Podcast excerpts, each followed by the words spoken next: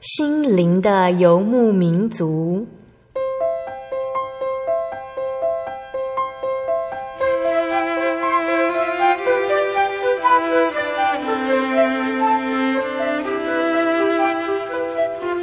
在这个谁都不管谁的后现代社会里，每个人的心灵都是游牧民族。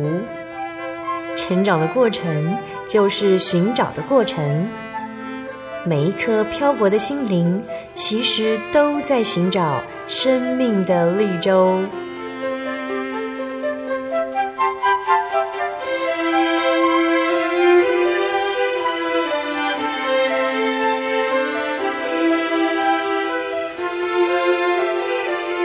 本节目由真耶稣教会台湾总会制作，欢迎收听。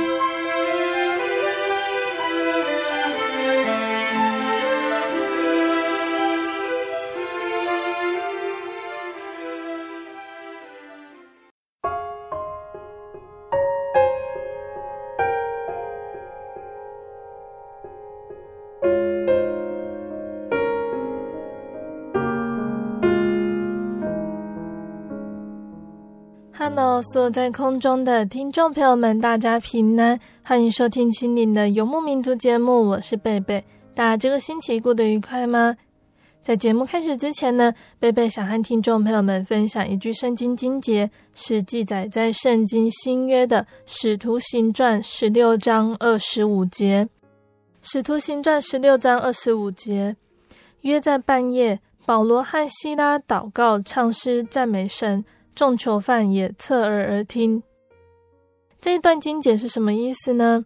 听众朋友们想象哦，我们跟别人谈论了一整天耶稣的事迹，结果有人诬陷我们，害我们被人痛打，并且把我们扔进最底最黑暗的大牢，让我们彻夜流血，我们会怎么做呢？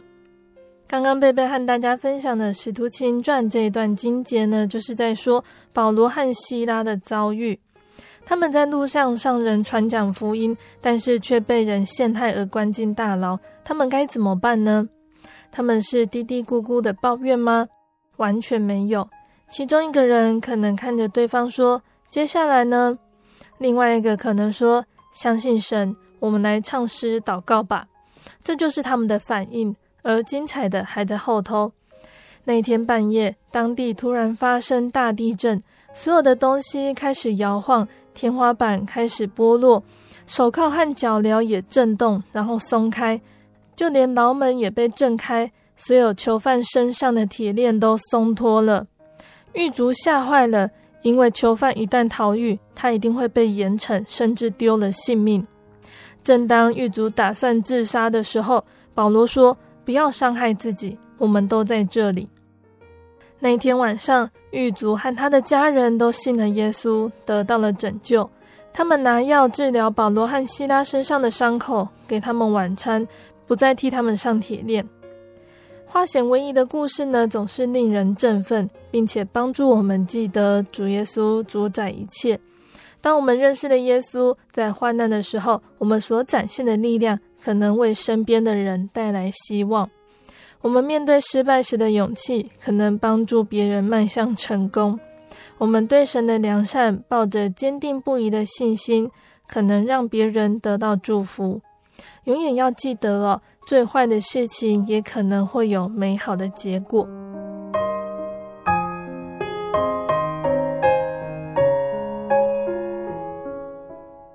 今天要播出的节目是第一千零九十二集《生活咖啡馆》。每逢佳节倍思亲，听众点播节目哦。人生当中最难面对的情境，莫过于生离和死别，而这也是一生当中必须面对的重要课题。我们没有办法忽略，也没有办法避免。那在十月份这个月份里面呢，除了有开心的双十连假，有中秋团圆佳节，也有重阳忆亲友的时刻。所以在今天的节目中呢，贝贝想借由听众朋友们的点播，分享你我对于亲人的思念，还有团圆的喜悦哟。那我们现在聆听一首诗歌，这首诗歌叫做《天下万事都有定期》。世上万事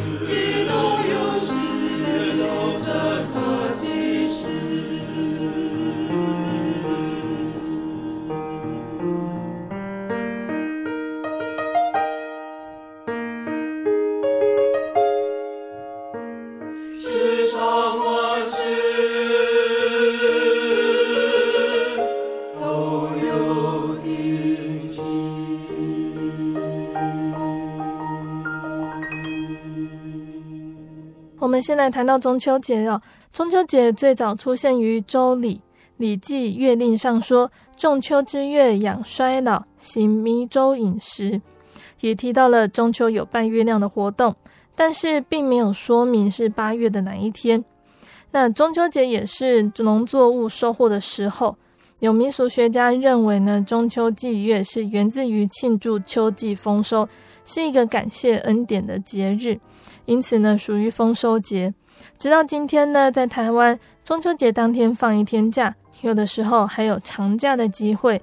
所以到了中秋节的时候，大家都会安排休假回家，不管是一家人一起烤肉、一起吃月饼、吃柚子，还是相聚吃饭聊聊天。中秋节就像是少过年一样相聚，和乐的度过美好的假期。苏东坡呢，他曾经写过一首词，相信大家都很熟悉哟、哦，就是《水调歌头》。明月几时有？把酒问青天。不知天上宫阙，今夕是何年？我欲乘风归去，又恐琼楼玉宇，高处不胜寒。起舞弄清影，何似在人间？转朱阁，低绮户，照无眠。不应有恨，何事长向别时圆？人有悲欢离合，月有阴晴圆缺，此事古难全。但愿人长久，千里共婵娟。那这首词呢，是苏东坡在宋神宗宁熙九年中秋节的时候，在密州时所作的。在这个时期呢，苏东坡因为和当时的变法者王安石等人政见不合，自求外放，辗转在各地为官。他曾经要求呢，要调任到离他弟弟苏澈比较近的地方为官，以求兄弟多多聚会。但是到了密州的时候，这个愿望仍然没办法实现。在那一年的秋天呢，皓月当空，转眼已经七年没有办法和弟弟相聚了。在这个时刻呢，苏东坡面对一轮明月，心潮起伏。于是趁着酒兴，挥笔写下了这一首名篇。诗词中说出了月圆人不圆是多么令人遗憾，所以苏东坡埋怨月亮不应有恨，何事长向别时圆，加重了离人的愁苦。所以我们都很珍惜一家人聚在一起的时刻。一家人相聚的时候，如果彼此之间一段时间没有见面了，仔细看看家人，你会发现他们有一点不一样。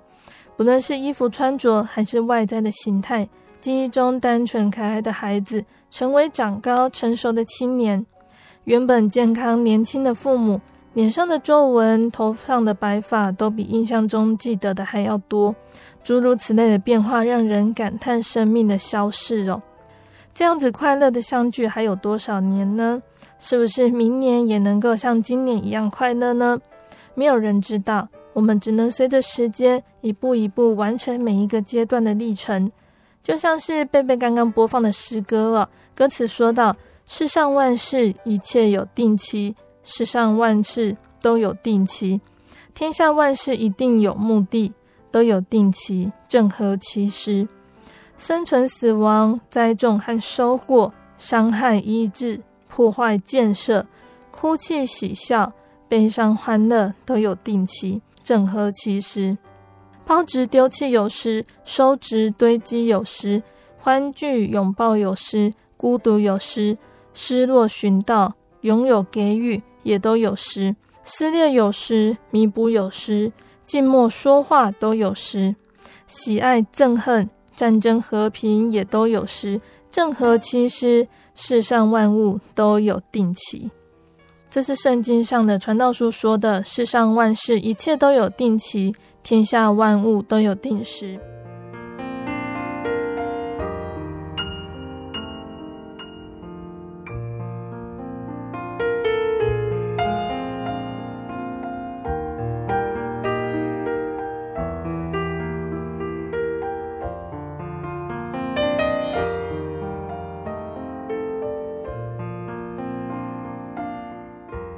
圣经上面也教导我们要学会数算自己的日子。摩西他祷告说：“求你指教我们怎样数算自己的日子，好叫我们得着智慧的心。”这是记载在诗篇的九十篇呢。为什么要数算自己的日子呢？因为我们一生的年日是七十岁，强壮可到八十，更强壮的让你活到一百二十岁吧。但是圣经在这里告诉我们，神使人的年日窄如手掌，我们一生的年岁在神面前如同无有。在这样子短少的人生当中，人的寿命为愁苦所消耗，人的年岁为叹息所旷废，人的力量因为罪孽衰败，骨头枯干。世人一生的年日呢，都消耗在无指望之中，过着毫无价值的人生呢。就如同光阴一霎时，眨眼之间呢，旧岁已往，又迎新春了。一代过去，一代又来，日头出来，日头落下，即归所处之地。那这样子环流不息、一去不返的光阴，日月催人老，不知不觉的催逼幼稚的长大，年壮的老衰，老迈的儿子败坏，转眼与世长辞。如果不自觉检讨、数算自己的年日已经过去了多少，残余的还有多少，向着所盼望的目标努力前进，否则恐怕所盼望的、所要做的事情还没有成就，就要尝试。到时候一无所得，就遗憾万年了。但是圣经上面告诉我们，原来人不知道自己的定期，人生好像一片云雾，出现少时就不见了。今天不知道明天的事情，人生的生死祸福都不能知道，也没有人能够告诉我们。因此，我们相信主耶稣的人要谨慎行事，因为现今的世代邪恶，不要做愚昧的糊涂人。要像智慧人，明白神的旨意，也要爱惜光阴，要立志行事，虔诚侍奉主，做成得救的功夫。圣经的传道书告诉我们：你趁着年幼衰败的日子尚未来到，就是你所说我毫无喜乐的那些年日，未曾临近之先，当纪念造你的主。所以，亲爱的听众朋友们，岁月不待人，当趁着还有今天，努力前进，信靠主耶稣。那我们刚刚有说到，摩西他求神指教数算日子的方法，而神呢，他就以圣经的话来指示敬畏他的人，因为神的律法全备，能苏醒人心；神的法度确定，能使愚人有智慧；神的训词正直，能快活人心；神的命令清洁，能明亮人的眼目。神他就告诉我们要如何数算自己的年岁。第一个呢，就是认识人生的真相。我们度尽的年岁，好像一声叹息。我们一生的年日是七十岁，若是强壮，可到八十岁。但其中所矜夸的，不过是劳苦愁烦，转眼成空，我们便如飞而去。自从人类的始祖亚当夏娃他们犯罪开始，世界就变成了苦海，充满肉体的劳苦，心灵的愁烦，而且光阴似箭，岁月如梭。人生辛苦度日，很快的就要离世，到头来一场空。人生就如捕风，所以大卫呢，他曾经在诗篇里写道：“世人行动实是幻影，他们忙乱真是枉然。积蓄财宝，不知将来有谁收取。主啊，如今我等什么呢？我的指望在乎你。原来人生就只是劳苦愁烦，短暂虚空。”已过的年日就像是幻影，消失无踪。人生唯一的指望就是神，神为我们安排永生的救恩。至于看得见的世界，也只是短暂的事。那说到人生短暂，所以苦楚也是暂时的，可是荣耀却是永远的。圣经上说，所以我们不丧胆，外体虽然毁坏，内心却一天新似一天。我们至暂至轻的苦楚。要为我们成就极重无比、永远的荣耀。原来我们不是顾念所见的，乃是顾念所不见的。因为所见的只是暂时，所不见的是永远的。但这是记载在圣经的哥林多后书第四章十六到十八节。年纪增多，体力衰退是必然的现象，但是属灵的生命、信仰的力量却日日新增。世界虽然有苦难。但是很快就要过去，忍耐到底的必然得救，坚持信心到底的在主里有份，在主里的赏赐是好得无比的荣耀。在有限的日子里呢，我们当顾念看不见的未来，那是天国活泼的盼望。耶稣必从天再临，接我们到充满荣光的永生所在。那接下来，贝贝要再播放一首听众朋友们点播的诗歌，这首诗歌叫做《家的方向》。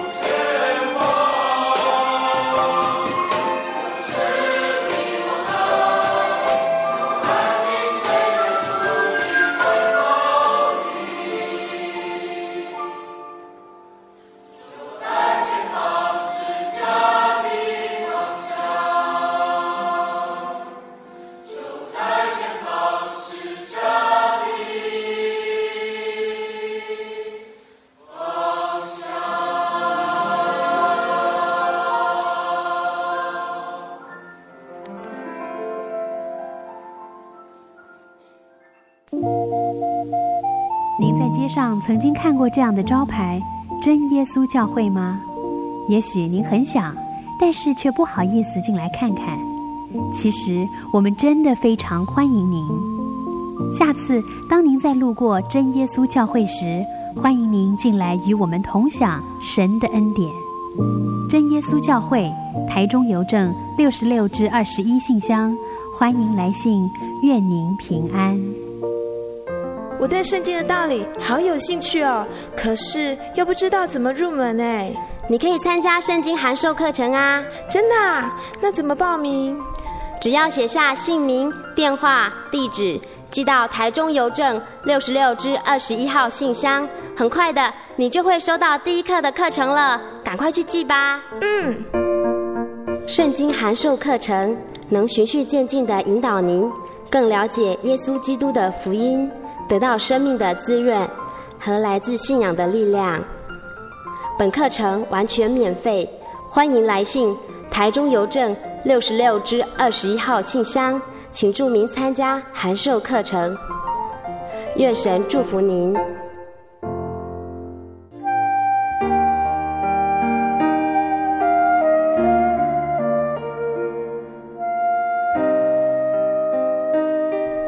有一种平安，不属于这个世界；有一种宁静，比睡眠更甜美；有一种声音，要安慰您的心灵。如果你真的想探索、追寻一个不会改变的坐标，一种值得用生命去坚持的信仰，请与我们联络。真耶稣教会，台中邮政六十六支二十一号信箱，传真号码零四二四三六九六八。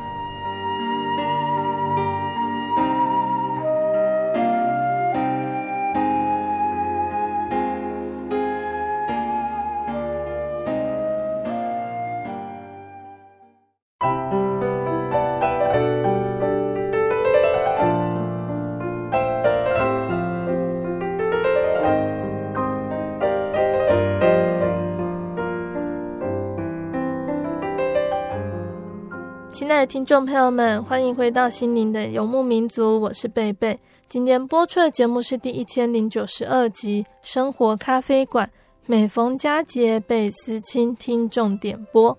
今天的节目上，贝贝要来和大家分享听众朋友们平日来信呢点播的诗歌。听众朋友们要继续准时收听节目，聆听好听的诗歌哦。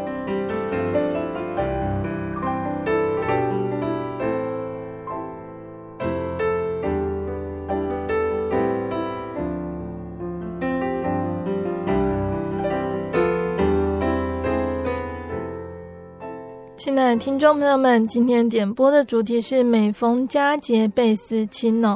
说到这个题目，大家应该都会联想到这一句诗的出处是诗人王维九月九日忆山东兄弟的诗句：“独在异乡为客旅，每逢佳节倍思亲。遥知兄弟登高处，遍插茱萸少一人。”王维他在这首诗说，独自一个人居留在外，做外乡的客人。每逢到有节庆的日子，更要思念的父母和兄弟了。那这首诗写作的时候是重阳节，他人正在远地，知道家中的兄弟们在登高的地方，大家衣襟上都插起茱萸来，却少了他一人。那这首诗是王维他在十七岁的时候写的，当时他离开了家乡，到长安准备应考，当时。刚好遇到了重阳节，所以他思念他的家人，还有他的故乡，写下了这首诗。诗人孤独一人在他乡做客，每逢佳节的时候，家家户户欢乐团聚，自然就会感觉到冷清寂寞，思念之情就会比平常更多。遥想家乡的兄弟们在重阳登高，互相为对方插上茱萸的时候，一定会发现身边少了自己一人。因此感到无限的惆怅。那虽然在真耶稣教会里，我们并没有特别在过重阳节的活动，但是重阳节却提醒我们要尊敬老者，还有我们要缅怀已逝的前人，也提醒我们对于死亡的看法。借由缅怀前人，我们可以确知人类的源流。神在亘古之初，以地上的尘土造出第一个人类亚当，又用他的肋骨造出第一个女人夏娃，是人类的始祖。借着这个本源，繁衍出万族的人，住在全地上。那也提醒我们的追念祖德，以为家范。在世风之下，人心不古，急功近利的时候，却丧失了传统的淳朴敦厚，是现今社会的缺憾还有隐忧。一个真正重礼好义的社会呢，一个真正慎终追远的民族，应该发扬祖先的德性。那再来呢？慎终追远，也提醒我们呢，要思慕天上更美的家乡。人生就像是客旅，神给人的一生如同草木荣枯，极其短暂，转眼成空，便如飞而去，返回赐临的神那里去，这是定命。但是积极的来说，这个才是人生的归属，我们应该努力的目标。当地上的帐篷拆毁之后，我们将得神所造。在天上永存的房屋，那这个是确定而且是活泼的盼望，由主耶稣亲自以圣灵作为凭据的，所以我们应当持守起初确实的信心，坚定不移，忘记世上一切的荣辱得失，战战兢兢的向着标杆，也就是荣耀的天家来奔跑，直到耶稣的面前。那这个才是真正的慎终思想人生的结局。那也借着怀念的前人呢，在信仰上面呢有了传承。圣经中记载的，当约书亚他带领以色列人过约旦河，来到吉甲，吩咐树立取自于约旦河的十二块石头为记号。约书亚对以色列人说：“日后你们的子孙问他们的父亲，这些石头是什么意思？你们就告诉他们说。”以色列人曾走干地过这约旦河，因为耶和华你们的神在你们面前使约旦河的水干了，等着你们过来，就如同耶和华你们的神从前在我们面前使红海干了，等着我们过来一样，要使地上万民都知道耶和华的手大有能力，也要使你们永远敬畏耶和华你们的神。河里的这些石头是什么意思呢？我们需要存留那些有意义的石头，一次又一次地向子孙传述自己的信心，还有重生领受的感动，更传于先人他们信主的经过，还有领受的神迹。因为以色列人呢，那些子孙他们已经在迦南生下来就是在族里了，他们没有过约旦河，甚至不知道走过干地、过红海的奇异恩典。那我们每一位或每一个家庭呢，归入真教会，成为神的儿女，一定会经历过信仰的追求。虽然神拣选个人的方式和过程都不相同，但是蒙召离岸救光，必定有圣灵的感动。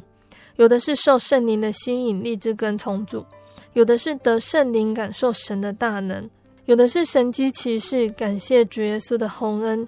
那这些蒙神拣选的第一代信徒，他们历练信仰的感动，直接领受和神相亲的关系，这些就是非常珍贵的石头。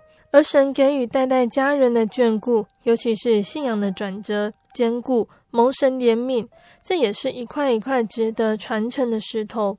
这些石头传述的家庭或者是个人信主的经历，纪念神的恩典。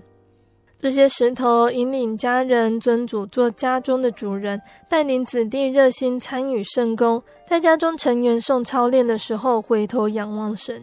很多弟兄姐妹呢都很用心的来整理家人的信主经过，还有在信仰上经历的神迹。那贝贝就曾经听过有一位弟兄把家庭的蒙恩经过，他用电脑软体整理成有文字、相片、动画、影片、配音的珍贵档案哦。那这是非常真实、生动，又可以随时加添。这也是一颗可以流传子孙的石头。这些石头借着一代一代传承神的大能和恩典，除了在这样子的基础上，让每一代信徒认识神的大能，明白真理，亲自体验神。特别在有受操练的机会，能够体验神的恩典。这样子的传承呢，神必定引领每一代在信仰上都像第一代一样，因为他们有机会在重要的时刻问他们的父亲：这些石头是什么意思？那在这里，贝贝要播放一首诗歌，是赞美诗的第三首《亚伯拉罕的神》。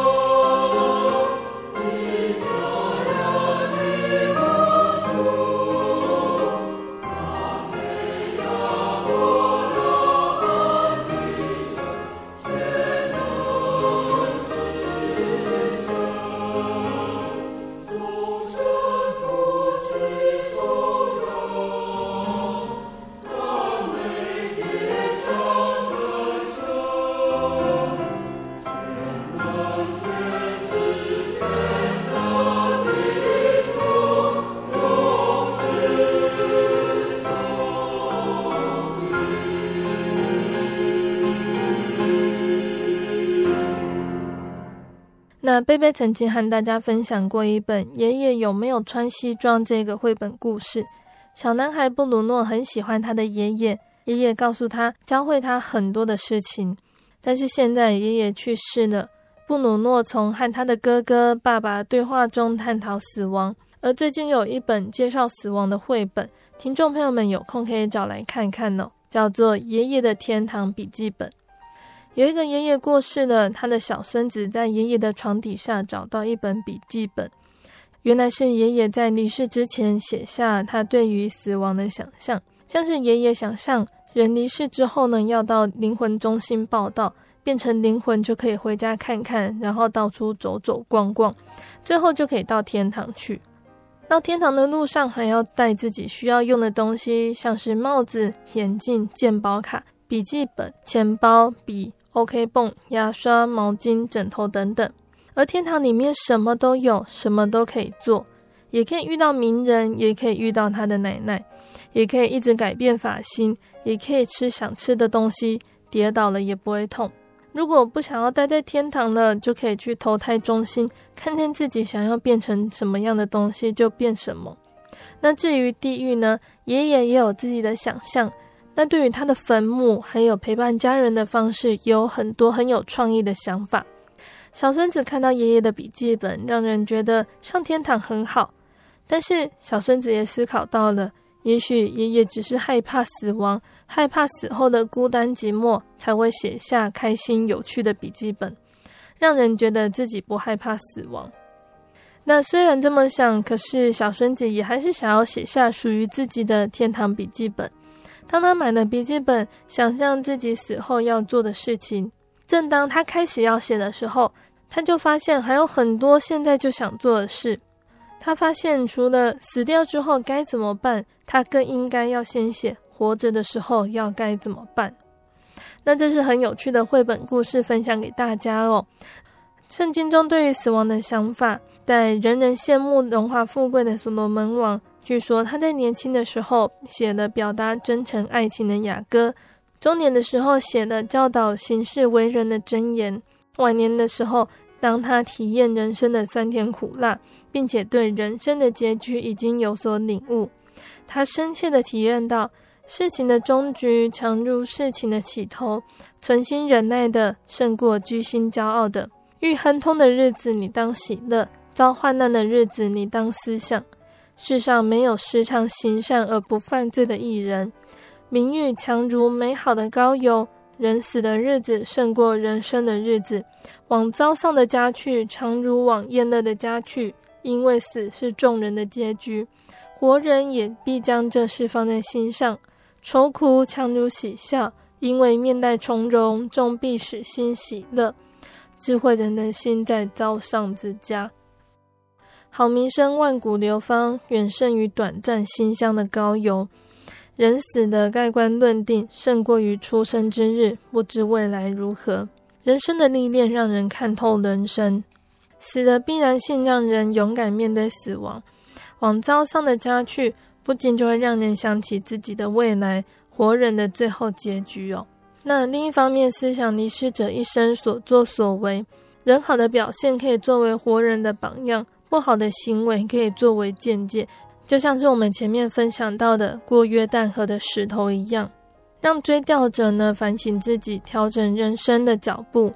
就像是箴言所说的：“你要除掉邪僻的口，弃绝乖谬的嘴。”你的眼目要向前正看，你的眼睛当向前直观，要修平你脚下的路，坚定你一切的道，不可偏向左右，要使你的脚离开邪恶。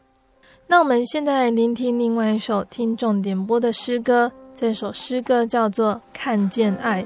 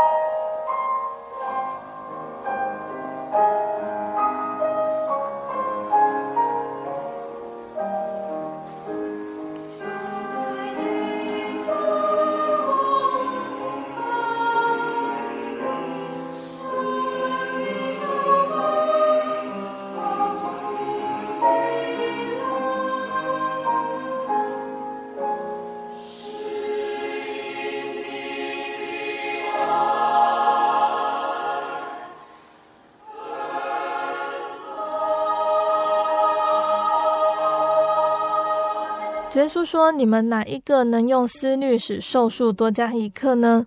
其实，人很多的忧虑和担心都是多余的，因为思虑并没有办法解决所面临的困境还有问题。人该做的是好好静下心来，在主耶稣面前祈祷，借此重新得力。因为得救在乎归回安息，得力在乎平静安稳。最终，往往能够拯救我们的是神，并不是人。只有神才能够改变人既定的既成事实。也只有神才能够将不可能化为可能。当人面对所认定的事实无能为力的时候，神却在其中显出他的权柄。因为神为我们成就的事，是我们眼睛未曾看见、耳朵未曾听见、人心也未曾想到的。因为神的脚踪无人知道，他的道路全是平安。他为我们的脚掌划定界限，为我们测透最深的万事之理。引导扶持我们。世界上最难改变的，不是某一件事情，或者是某一个物体，而是人的心。世界上最困难的事，不是人手做不到的事，而是我们身在其中，能不能与神同行。在这个时代，常常可以看见需要神帮助的人很多，但是能够真正认识真神的人却很少。需要祷告的事很多。但是真正代祷的手却是不够的。虽然如此，我们的软弱，神却顾念；我们的不完全，神却以爱包容，使我们能够在神丰富的恩典当中，恩上加恩，力上加力，并且在爱中建立自己。虽然我们看不见神，但是神告诉我们，只要谨守他所吩咐的一切典章律例，敬神爱人，行他的道，专靠他。我们的道路就可以亨通，凡事顺利。所以在祷告之间，常常会恳求神，或者是照神的旨意，终究能够得到平坦的道路。思想家张伯斯他曾经说道：“祷告的意思是我们抓住神，不是抓住祷告的应允。祷告不仅仅是要向神求恩典，更重要的是要跟神求智慧和力量，让我们能够在信仰的这条路上与神越来越亲近。”神爱世人，为我们舍去了自己的生命，让现在最终的我们能够从被诅咒的生命中承载神给我们的恩典，借着周遭彼此互相的代求和关心，感受神给我们的平安喜乐。有的时候，我们会忽略自己的决定或行为所带给身边的人的伤害，然而全知全能的神却能够让受伤的人们能够彼此中得到安慰。只有在神的爱中，我们才能够完全；也只有在基督里，我们才能够多得安慰。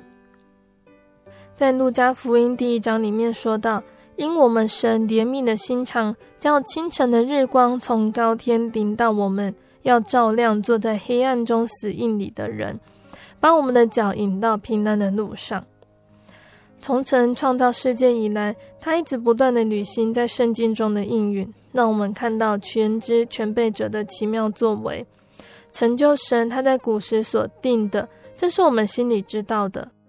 但是人从历史上学到的唯一教训，就是人从来没有从历史中学到教训。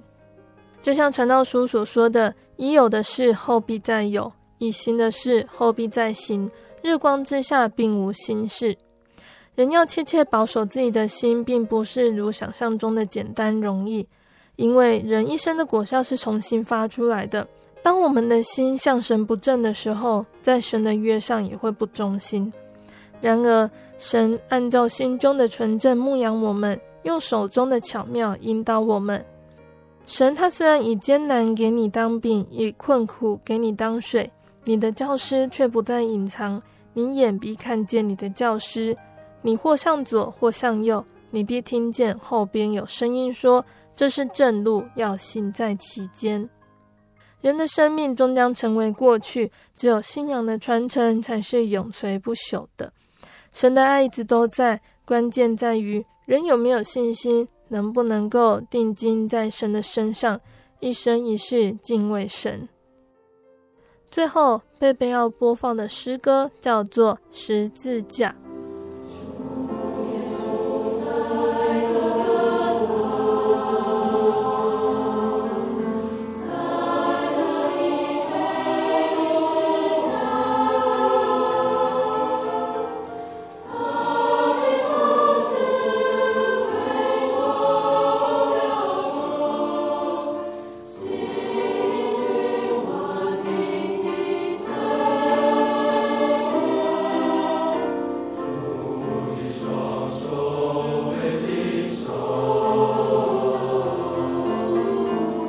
Amen.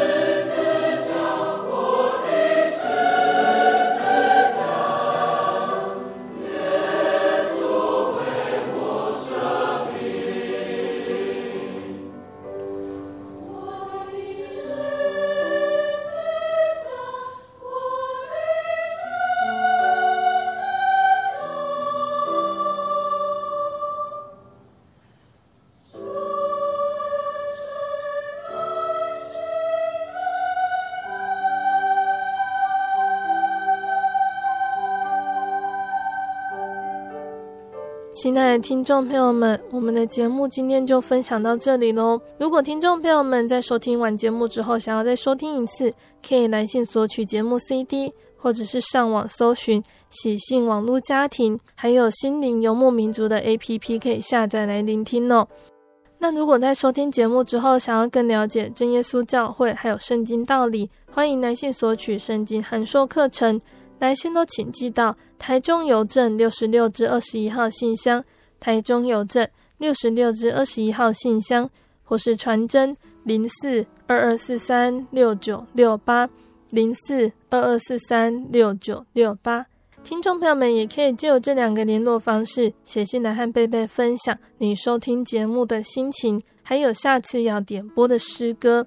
期盼听众朋友们在收听节目之后，也能够来到金耶稣教会聆听圣经道理，一起共享主耶稣的恩典。我是贝贝，我们下个星期再见哦。我的心是一只鸟，飞行结于黄昏与破晓，阳光下。